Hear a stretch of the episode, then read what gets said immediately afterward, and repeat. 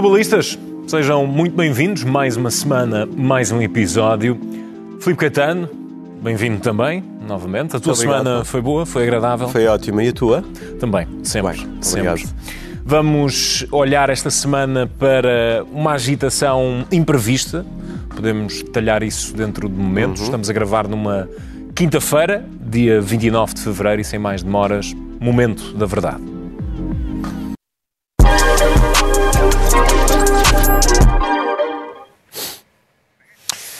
Esta semana escolhemos como tema, Filipe, as palavras de Emmanuel Macron que agitaram eh, a NATO e a cena internacional depois de uma conferência de última hora convocada pelo presidente francês para abordar a situação na Ucrânia.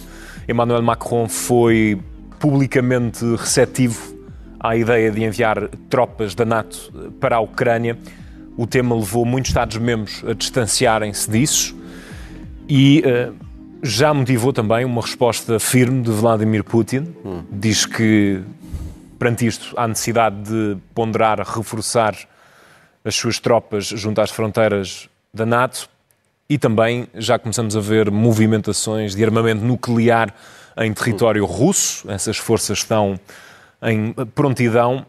Mas o essencial aqui é, dois anos depois do início da invasão, esta é a primeira vez que se discute publicamente e tão abertamente uma implicação que esteve sempre presente quando o conflito começou, dado o apoio ocidental à Ucrânia. E é uma questão que frequentemente esquecemos, mas está sempre associada ao conflito. Frequentemente não queremos falar. Eh, Nós, nós vivemos várias fases ne- nesta guerra, eh, sempre uma guerra que parece distante, eh, mas que é no continente europeu.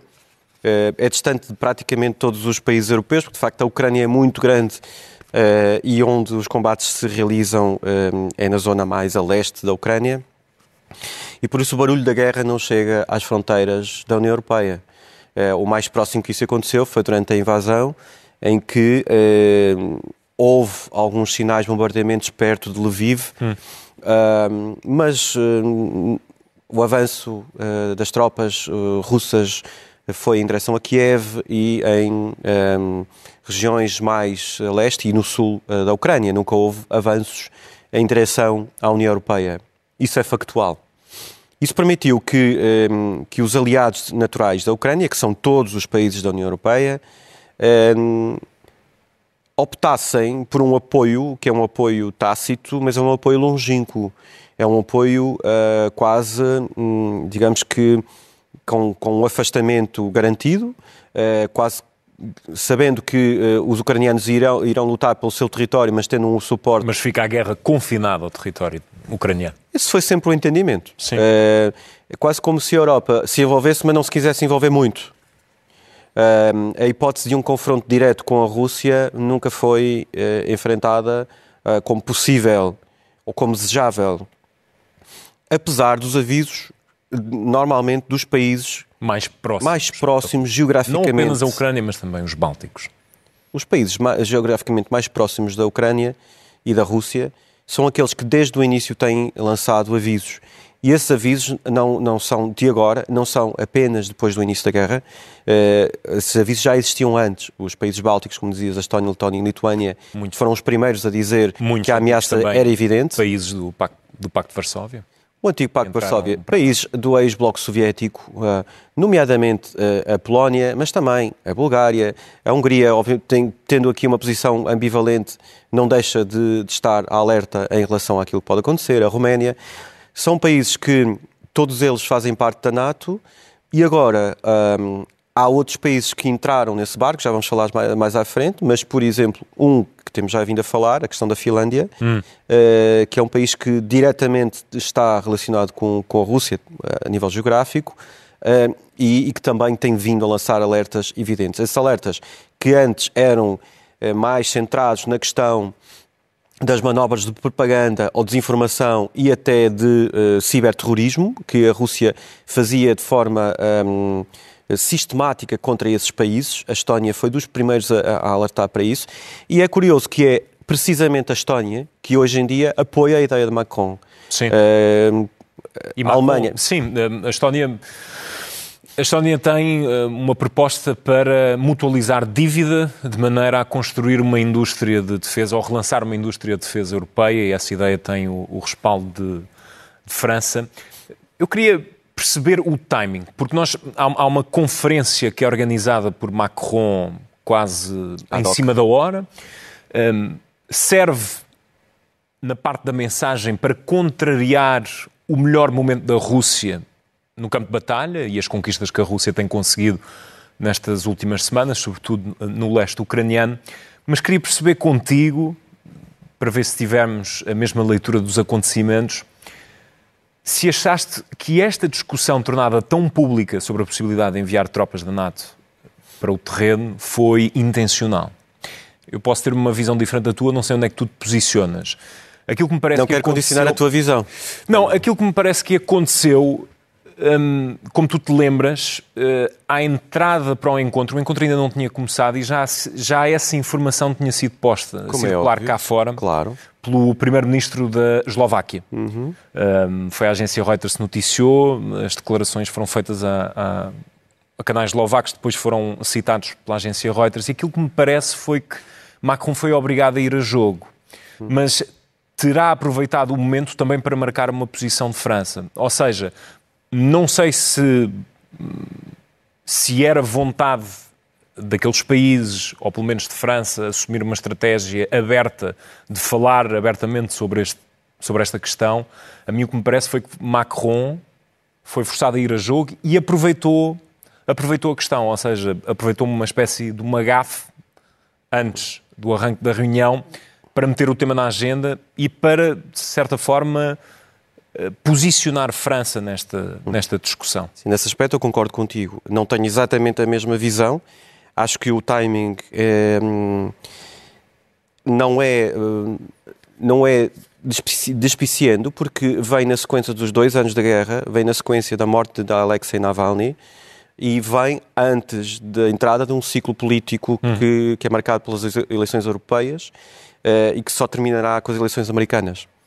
Eu digo, eu digo que isto foi uma gafe, porque quando olhamos depois para as, para as declarações que sucederam, a, a cadeia de reações que sucederam, e sobretudo o silêncio dos Estados Unidos, quase silêncio dos Estados Unidos, parece-me que não iria haver uh, uma vontade de falar sobre isto abertamente. Ou seja, o assunto poderia estar na agenda, mas não estaria no guião um, abrir o jogo e, e falar para todas as televisões do mundo uh, sobre este assunto. E parece-me que Macron aí pode ter trocado as voltas aos outros líderes e assumiu que. Uh, a posição de Macron senhor... não é totalmente surpreendente, porque um, eh, o que Macron está a tentar fazer é óbvio que tudo aquilo que Macron faz tem sempre. Uh, não, não, podemos perder, perder, de vista que tem sempre um enquadramento de política interna. Uhum. Eh, ele responderá primeiro à política interna e depois à política externa, mas, como nós sabemos, é um dos líderes atuais na Europa que tem mais preocupações ao nível do pensamento europeu. Uhum. Uh, e ele faz propostas que muitas vezes não são entendidas. Eu acho que não são entendidas porque, uh, não raras vezes, são propostas que, que estão à frente do tempo. Um, à frente aceit da aceitação dos outros Estados-membros, nomeadamente dos seus líderes, mas Macron não é não é de agora que diz que é preciso pensar numa, numa, numa abordagem alargada a nível militar na Europa. Sim, uma autonomia estratégica. E essa autonomia estratégica só é necessária uh, se, uh, se a Europa não, não puder uh, ter garantida por parte da NATO de uma defesa. Aquilo que Macron diz antes de um eventual envolvimento militar direto dos, dos países europeus no conflito da Ucrânia é que a Europa não pode ficar à espera do eleitorado americano. Sim. Isso é factual. Sim, sim. E, e, aliás, é, é, interessante porque isso vem na sequência da conversa que nós tivemos na semana passada uhum. sobre uh, o entendimento das sociedades uh, europeias uh, democráticas sobre um eventual um, maior investimento por parte dos governos no setor militar. Um, isso não é só uh, em termos de compra de armamento, mas também em termos de efetivos a trabalharem e dispostos a irem para um, para um conflito. Uh, não acho que as sociedades europeias estejam preparadas para envio de tropas para o conflito, mas não foi há muitos anos que houve um conflito na Europa. Mas, mas, mas, as lideranças europeias, isso viu-se pela, pela reação, não é? Quer dizer, porque as lideranças. Alemanha foi esse é o problema do timing. Esse é o problema do timing, João. Eu acho que é a grande fragilidade, mas eu acho que aqui Macron também quis uh, ganhar uh, ganhar o avanço na, na proposta, ter a, um, essa, esse trunfo de poder ter, ter sido o primeiro a avançar a discutir. A, a, a uhum. discutir isso, a colocar na mesa, mas claramente antes das eleições europeias não vai ser tomada nenhuma decisão sobre isso. Democraticamente acho mais correto fazê-lo agora do que depois. Uh, acho que mais vale eh, prever essa situação do que ir depois atrás do prejuízo. E eu dizia que não há, muitos, não há muitas décadas uh, houve um conflito na Europa com o envolvimento de militares das forças europeias, nomeadamente portugueses, no conflito da Jugoslávia. Sim. Eh, em que se tornou eh, mais do que eh, forçoso um envolvimento direto de tropas europeias. E era um conflito puramente europeu. Agora poderá dizer-se que, mas, mas, agora existe a Rússia e, e, a eventualidade de um conflito com a Rússia, isso pode escalar. E claramente, Vladimir Putin joga muito bem com isso. Ele sabe, ou seja, tendo esse entendimento do qual é a fragilidade das opiniões europeias sobre este assunto, basta ele usar the N-word. E N não é de nigger, é de nuclear. Sim, nuclear. Portanto, é, é, fala, fala da questão nuclear e obviamente toda a gente vai ficar assustada. Agora, eu queria ver como é que seria se os Estados Unidos colocassem. João, deixa-me só concluir. Se os Estados Unidos recolocassem bombas nucleares na, na Ucrânia, como é que seria a, a reação uh, da Rússia? É que se os Estados eh, eh, da, Aliança eh, de Apoio à Ucrânia fizessem o mesmo jogo da Rússia, era isso que nós tínhamos. Era o regresso efetivo a uma guerra, a uma guerra fria como, como foi vivido no final do século XX. Claro que aqui o que me assusta em tudo isto, apesar, apesar dessa proposta de discussão feita por Macron, que eu acho que é uma proposta frontal e honesta no sentido de que é preciso saber o que é que nós queremos, é não haver o mesmo esforço para tentar resolver uh, uh, diplomaticamente todo este processo. Pelo menos, visivelmente, não vemos. E eu acho, sinceramente, que esse esforço foi uh, perdido. Esses, nós sabemos agora, por exemplo, que a questão do Navalny estaria a ser discutida com Sim. um pivô, mais uma vez, Roman Abramovich, envolvido. Parece que é a única pessoa que, que consegue dialogar com os dois lados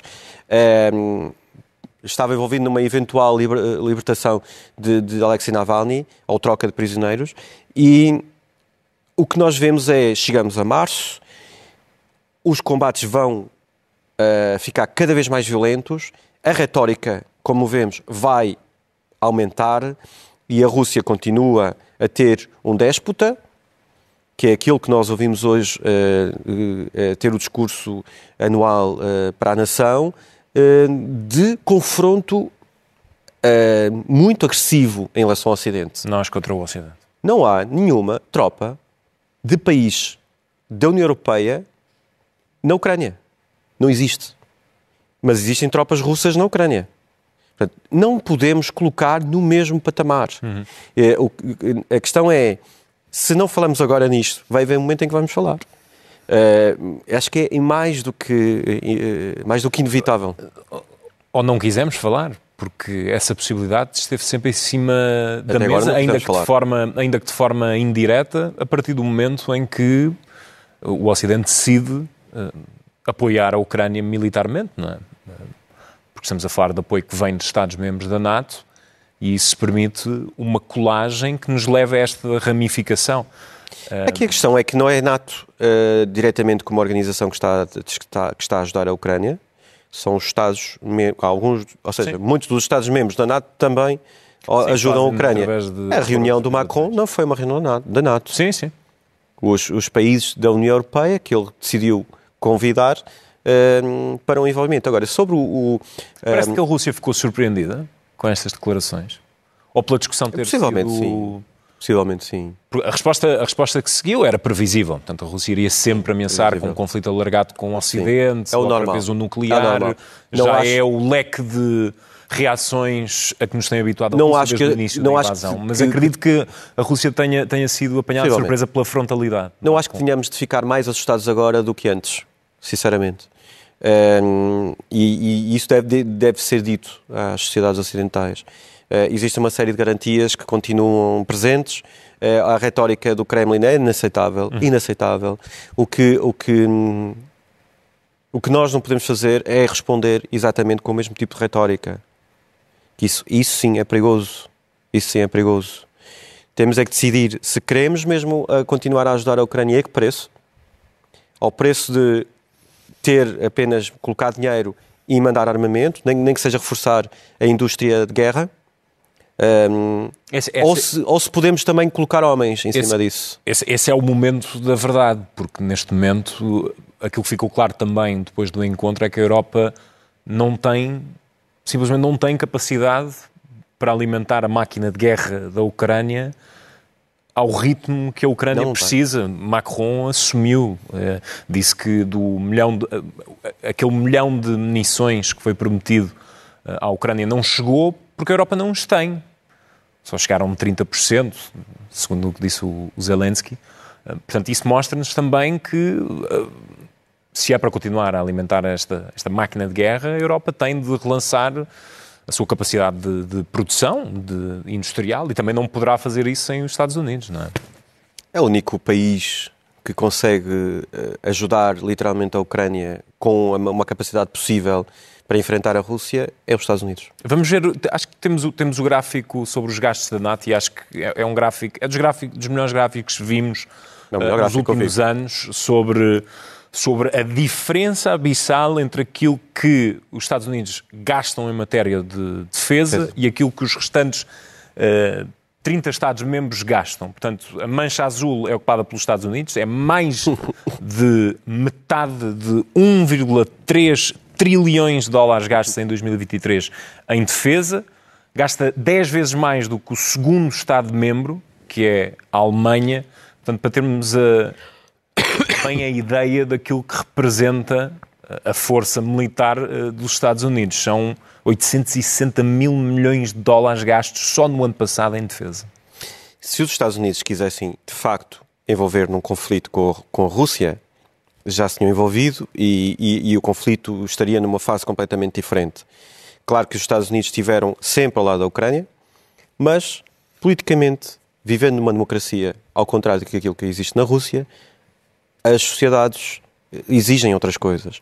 E aquilo que enfrentamos hoje em dia é que, se calhar recuando um pouco um, ao que aconteceu nas duas grandes guerras que, que, que assolaram o continente europeu uh, no século XX, os Estados Unidos só se envolveram quando, se for, quando foi. Quando chegou uh, a casa. Quando chegou a casa ou quando foi impossível de virar uh, de deixar de olhar para aquilo e, e de ajudar os seus aliados naturais. Que agora diz que, é claro que os americanos dizem, pronto, quando nós fomos ajudar a França na Segunda Guerra Mundial, já se aprendia alemão em Paris. O que é uma, uma, uma hipocrisia muito grande.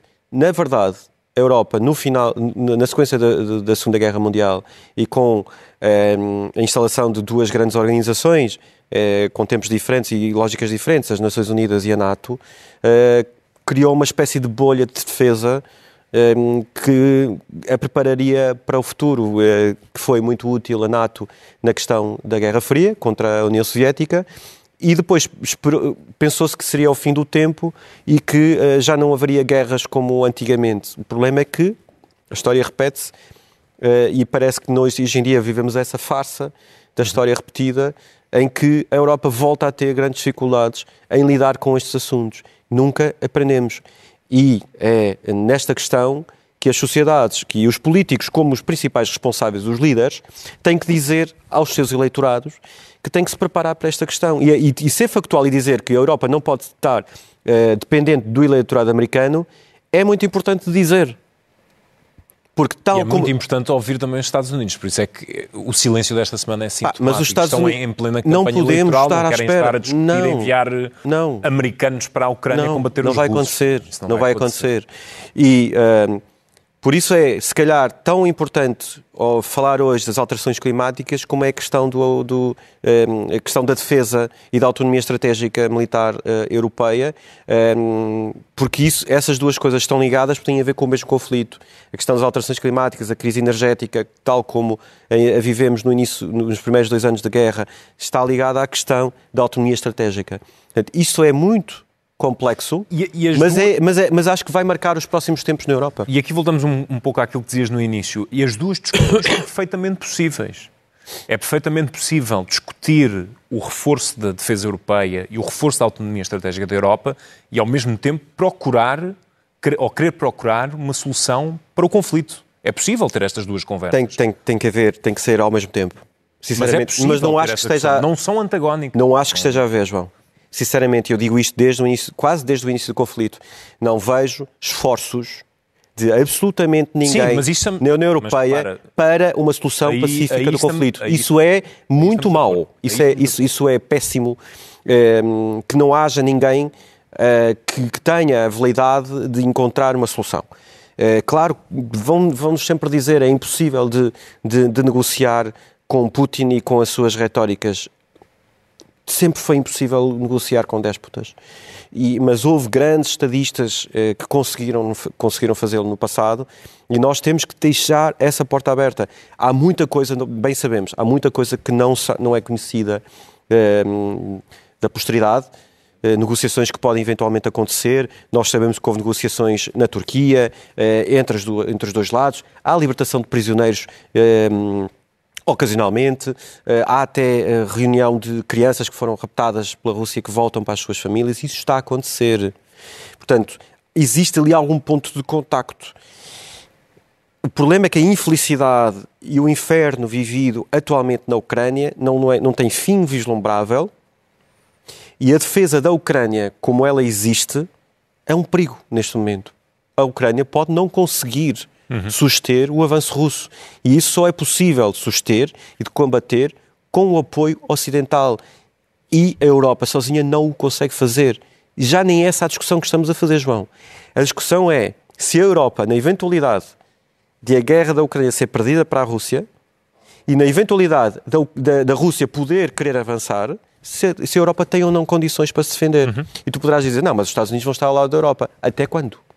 Portanto, toda esta discussão é uma discussão que as sociedades europeias, agora e no futuro, no futuro próximo, vão, ter que ter. Filipe, avançamos para as nossas embirrações e distinções.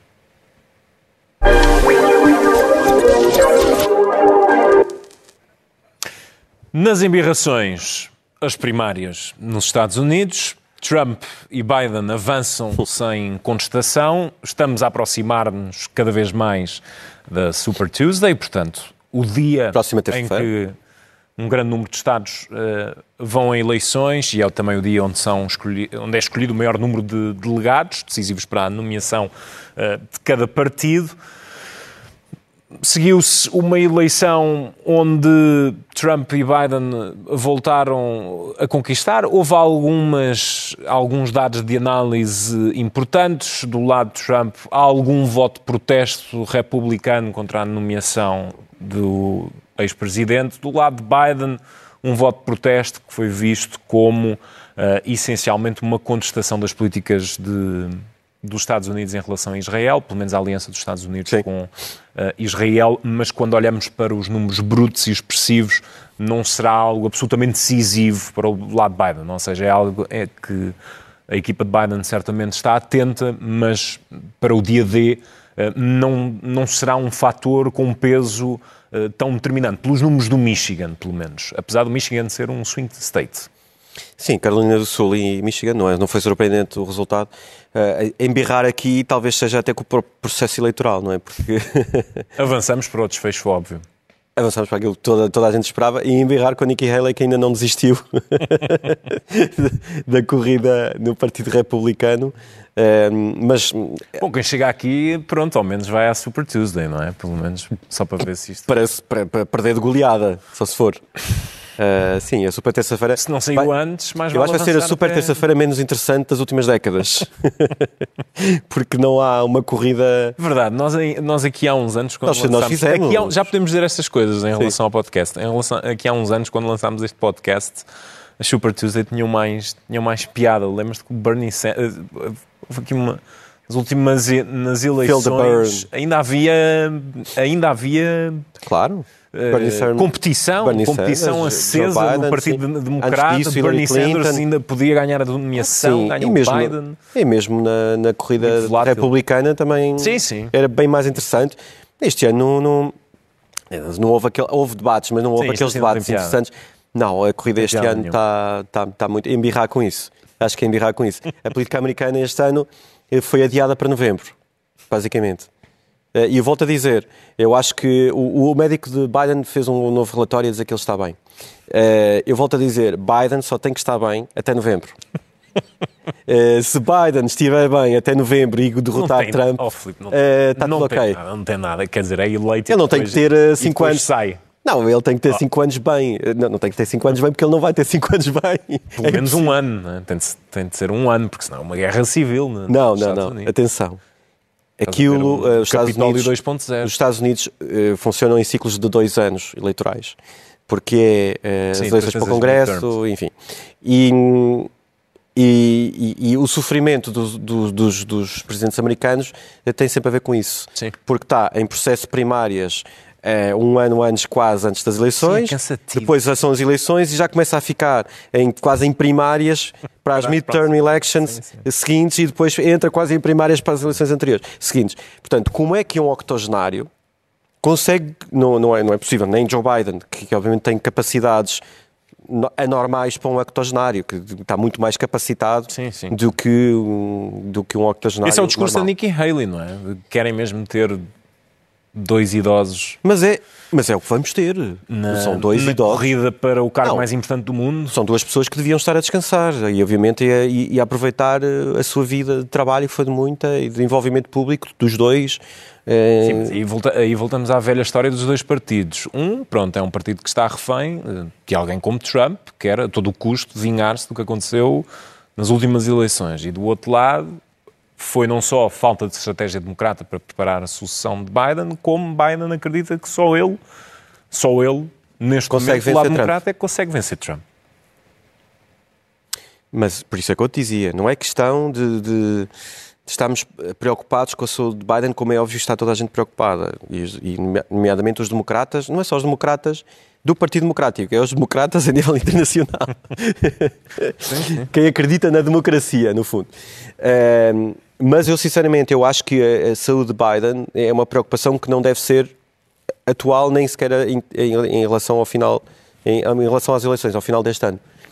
Não é uma questão de guerra civil, nada disso. É, existem inscrições na lei, e, enfim, não...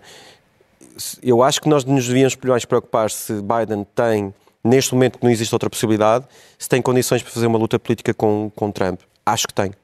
Acho que tem, atualmente acho que sim, tem. Sim. E acho que ele vai ser preservado para poder chegar eh, ao final do ano com condições, com energia, com stamina, para eh, esse confronto eleitoral que vai ser horrível. Essa, essa, discussão faz todo o sentido. Depois disso, não sabemos. Não, não, não no sentido em que Trump quer trazê-la quer trazê-la para o debate público, mas faz sentido a discussão, porque Biden tem... Faz sentido. Agora, é muito importante que Biden tenha essa vitalidade, não é só por causa de Trump, é por causa daquilo que falávamos claro, anteriormente. O que há para a frente. Da Rússia e, obviamente, os Estados Unidos têm que, têm que, têm que é, cada vez mais afirmar-se como o grande garante, no fundo, da estabilidade internacional, porque há grandes desestabilizadores eh, atu atualmente eh, e, e, acho que estamos todos numa fase em que vamos esperar para, para ver o que acontece em novembro.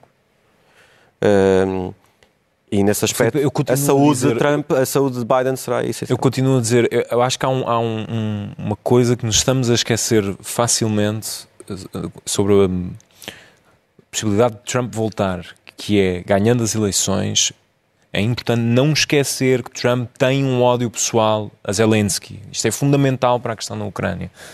E isto é o perfil de Trump. É um, um político rancoroso, vingativo, e portanto nunca podemos pôr de parte uh, sentimentos pessoais que ele tenha com, com determinados Sim. problemas e com coisas que aconteceram no passado. Há uma necessidade de vendetta do, do lado de Trump. Sem dúvida. Porque Zelensky está na origem de um impeachment de Trump. E por acaso acho que é um, é um fator que nós não estamos a, a considerar, porque Trump move-se muito numa lógica que não obedece às regras da geopolítica, nem às dinâmicas da geopolítica, nem, nem tudo aquilo que falamos aqui neste programa, não, não obedece não, não, a esses patamares, nem esses parâmetros de, de, análise, não encaixa. Encaixa numa lógica de uh, eu, acima de todos, e nesta lógica de quase de, de, de relações pessoais, de ódios pessoais ou paixões pessoais, de pessoas que ele venera, os homens fortes como Putin e Kim Jong-un e etc. E pessoas que ele despreza. Isto é a visão do mundo, Sem muito manicaísta Concordo. de Donald Trump e é importante, é importante pensarmos nisso por causa da Ucrânia. Concordo. Ainda a propósito da Ucrânia, de forma indireta, a nossa distinção, finalmente a entrada da Suécia na NATO, depois da Hungria aprovar a adesão sueca, era o último Estado-membro que faltava e a Suécia quebrar dois séculos de neutralidade. Duas guerras mundiais e uma guerra fria depois, a Suécia pensou, não, é com isto que está acontecendo na Ucrânia que nós vamos mesmo entrar um, na NATO. É certo que a NATO não existia nas guerras mundiais, mas para percebermos a dimensão do que está a acontecer uhum. na Ucrânia depois da invasão russa, e é um importante contributo para a NATO no sentido em que fecha um lago estratégico uhum. nos Bálticos, Putin, que não queria a expansão da NATO, tem agora um lago NATO eh, nos Bálticos. A nível de Forças Armadas, não onde é existe força... Um, onde existe um, uma espécie de istmo, uh, um, um enclave. Um enclave Kaliningrado. Kaliningrado russo. Armado até aos dentes. O que, o que permite um, a passagem da armada russa hum. uh, por aquela zona. Vão, não vão ser tempos muito engraçados ali suspeito. Não, mas eu acho que aqui a distinguir eh, a postura da Hungria, hum. enfim, todos os processos democráticos, nós às vezes eh, vivemos neste tempo em que parece que queremos que tudo aconteça muito rapidamente, mas os processos democráticos às vezes demoram um tempo. Sim. Uh, sim, existem os parlamentos. Avançou com a candidatura há dois meses, anos, sim, sim, sim, sim, e mais ou menos na altura da Finlândia, e a Finlândia entrou primeiro.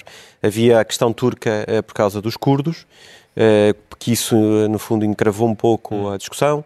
Uh, e houve um, desenvolvimentos nessa área, que, que me parece até uma evolução importante para uh, a inclusão da Turquia nesta Sim, discussão, nessa discussão e, e, acho que é, é, muito relevante. E claro, a Hungria, no final das contas, tem escolhido sempre só um lado. Uh, e, e, e é o lado da União Europeia, é o lado da NATO, é o lado dos seus aliados.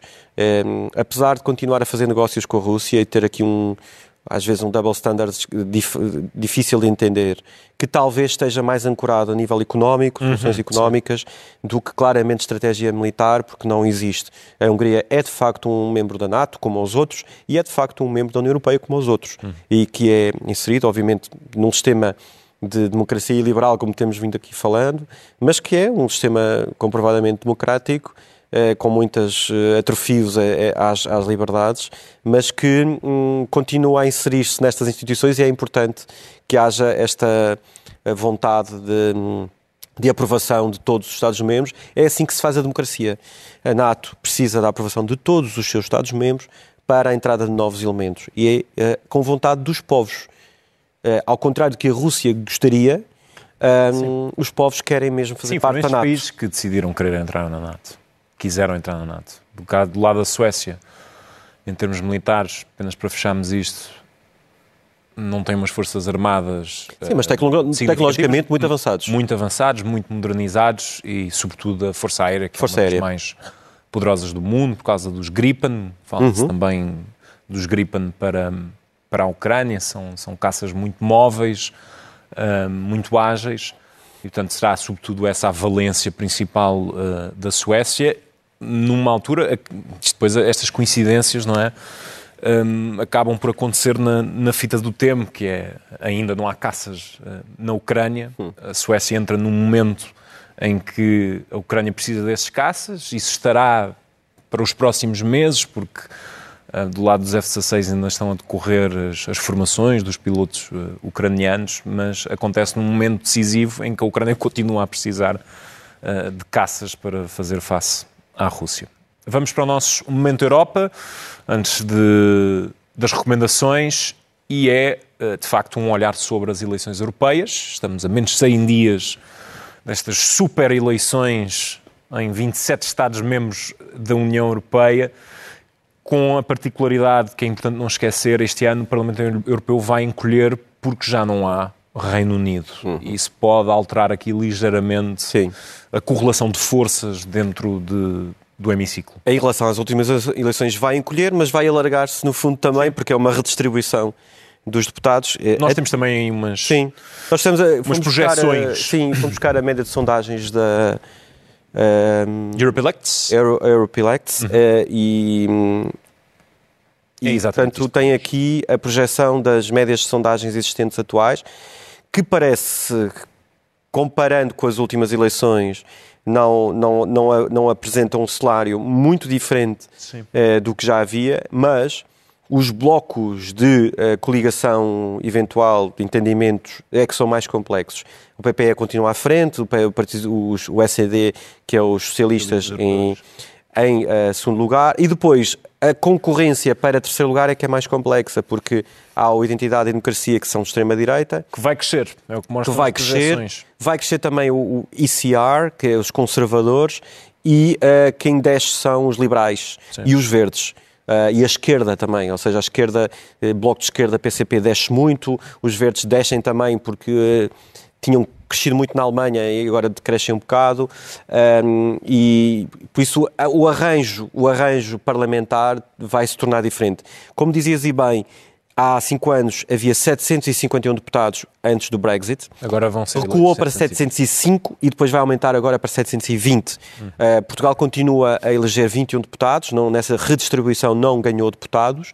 Um, essa redistribuição é feita consoante uh, o número de habitantes e de geografias. Hum. E aqui uh, tem a progressão da média de sondagens, então como é que, como é que está a acontecer? E, e assim, olhando de relance, nós vemos ehm, a progressão da intenção de voto, hum. vemos a azul em cima como o PPE, que, teve um grande crescimento, agora está-se a aproximar mais dos socialistas, não é, em princípio o PPE ganha, mas os socialistas estão muito próximos, e há um crescimento então da identidade de democracia, ou seja, extrema-direita, e uma queda dos liberais. São as tendências mais evidentes.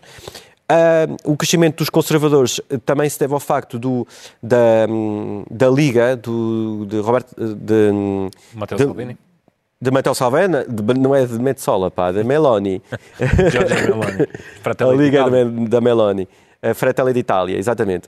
A Liga é da, da Identidade e Democracia e Fratelli d'Italia é do, do, do ICR, ou seja, os conservadores. E isso permite que, que haja ali um crescimento, porque de facto a Meloni tem vindo. Uh, a ganhar credibilidade como Primeira-Ministra italiana, quase uma normalização eh, de toda, toda a sua política e isso pode ter efeitos evidentes nas eleições europeias. De qualquer forma, nós aqui em Portugal não estamos a, a dar atenção a, eh, a esse processo uhum. eleitoral, porque temos o um, processo eleitoral português, que depois se vai alargar uh, para a formação de coligações de governo, apoios uhum. governamentais, e eh, mesmo que não tenhamos essa atenção, a verdade é que as eleições europeias vão ser muito relevantes. E há um aspecto que, que, que queria saudar, que é o facto de eh, von der Leyen se ter uh, apresentado como Spitzenkandidatin, sabes o que, que isso quer uhum. dizer? Uhum. É cabeça de lista uh, do Partido Popular Europeu. Um, as sondagens são favoráveis. E as sondagens são favoráveis. recondução de von der Leyen. Portanto, será a cabeça lista para, para o Partido Popular Europeu a nível europeu uh, e vão, vai participar em debates uh, que vai haver a nível europeu Sim. também. Uh, um deles organizado pela, pela Eurovisão e outros pelo Instituto de Florença, por exemplo com os candidatos das outras famílias uh, políticas, que é um processo que eu acho que é importante para tentar envolver a discussão.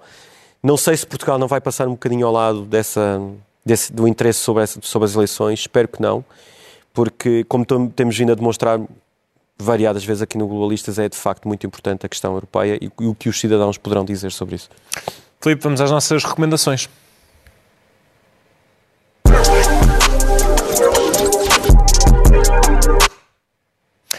Esta semana nas recomendações temos uma série e um livro. Começamos pela tua série, Filipe. Começámos, até porque o teu livro a nível circular tem mais a ver com os temas. Nós temos essa obsessão, não é? Estás a pensar. A série Um, o João Guilherme diz que eu estou muito interessado no, nestes assuntos, mas é verdade que me interesso muito pelos assuntos das uh, liberdades uh, e de um período histórico muito específico uh, nos Estados Unidos. Um, tudo o que tem a ver com Martin Luther King interessa-me e aquilo, o envolvimento que ele teve como figura. Esta é uma série que está disponível no National Geographic, no canal de, por cabo.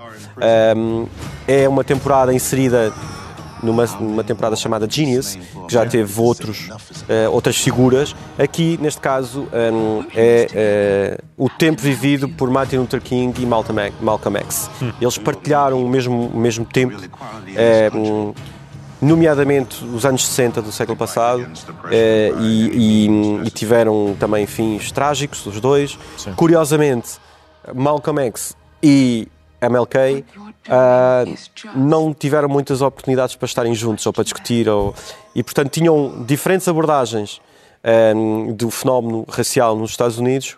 Uh, o Malcolm X mais uh, Nova York e, o, o MLK mais no sul dos Estados Unidos.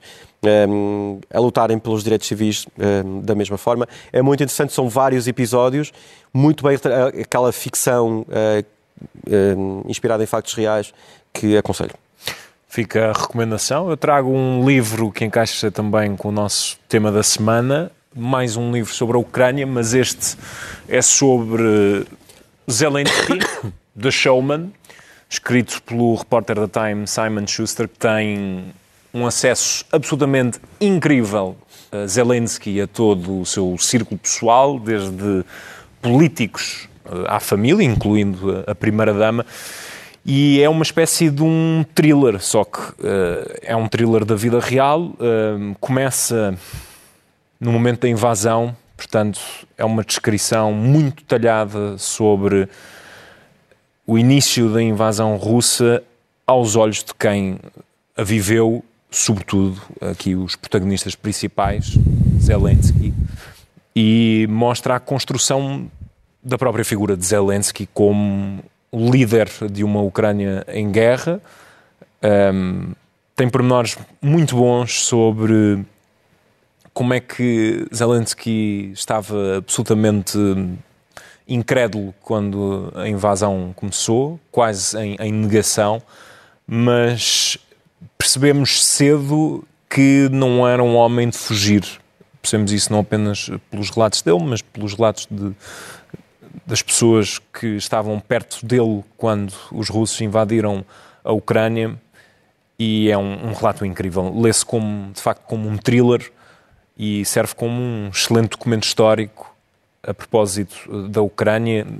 O Simon Schuster privou com, com uh, Zelensky Deixa várias há capas, anos. Vês várias capas da Time, sim, também, sim, sim, que foram publicadas Muitas ao longo mesmo. destes seis anos. Muitas mesmo e, e já conhecia Zelensky, portanto, é, é, isso também explica o acesso claro. que teve. Tem, tem família russa, tem família ucraniana, o que também ajuda no, no terreno uh, a, a, desbloquear esses, esses, contactos. E o livro começa no momento em que Zelensky tinha acabado uh, de anunciar a sua candidatura à presidência da Ucrânia hum. e estava a fazer o seu último espetáculo que tinha sido ameaçado de bomba. Eles não contaram essa informação aos espectadores, decidiram avançar à mesma. Um, e isto para explicar eh, a forma como Zelensky encara o palco, a frieza, o que lhe ajudou, obviamente, a encarar o mundo quando a Ucrânia foi invadida. E tem passagens uh, muito talhadas sobre uh, os esquadrões de morte e de assassinos que havia em Kiev nos primeiros dias da invasão e que está, tinham como missão eliminar Zelensky, não apenas Zelensky, mas toda a liderança política da Ucrânia. Portanto, eh, serve também para desmontar alguns mitos. Mas é interessante, só concluir. Esse, uh, quando, eu lembro perfeitamente quando regressei a Kiev nos primeiros dias de guerra, que estava em Dnipro, e era exatamente isso que se falava, ou seja, o...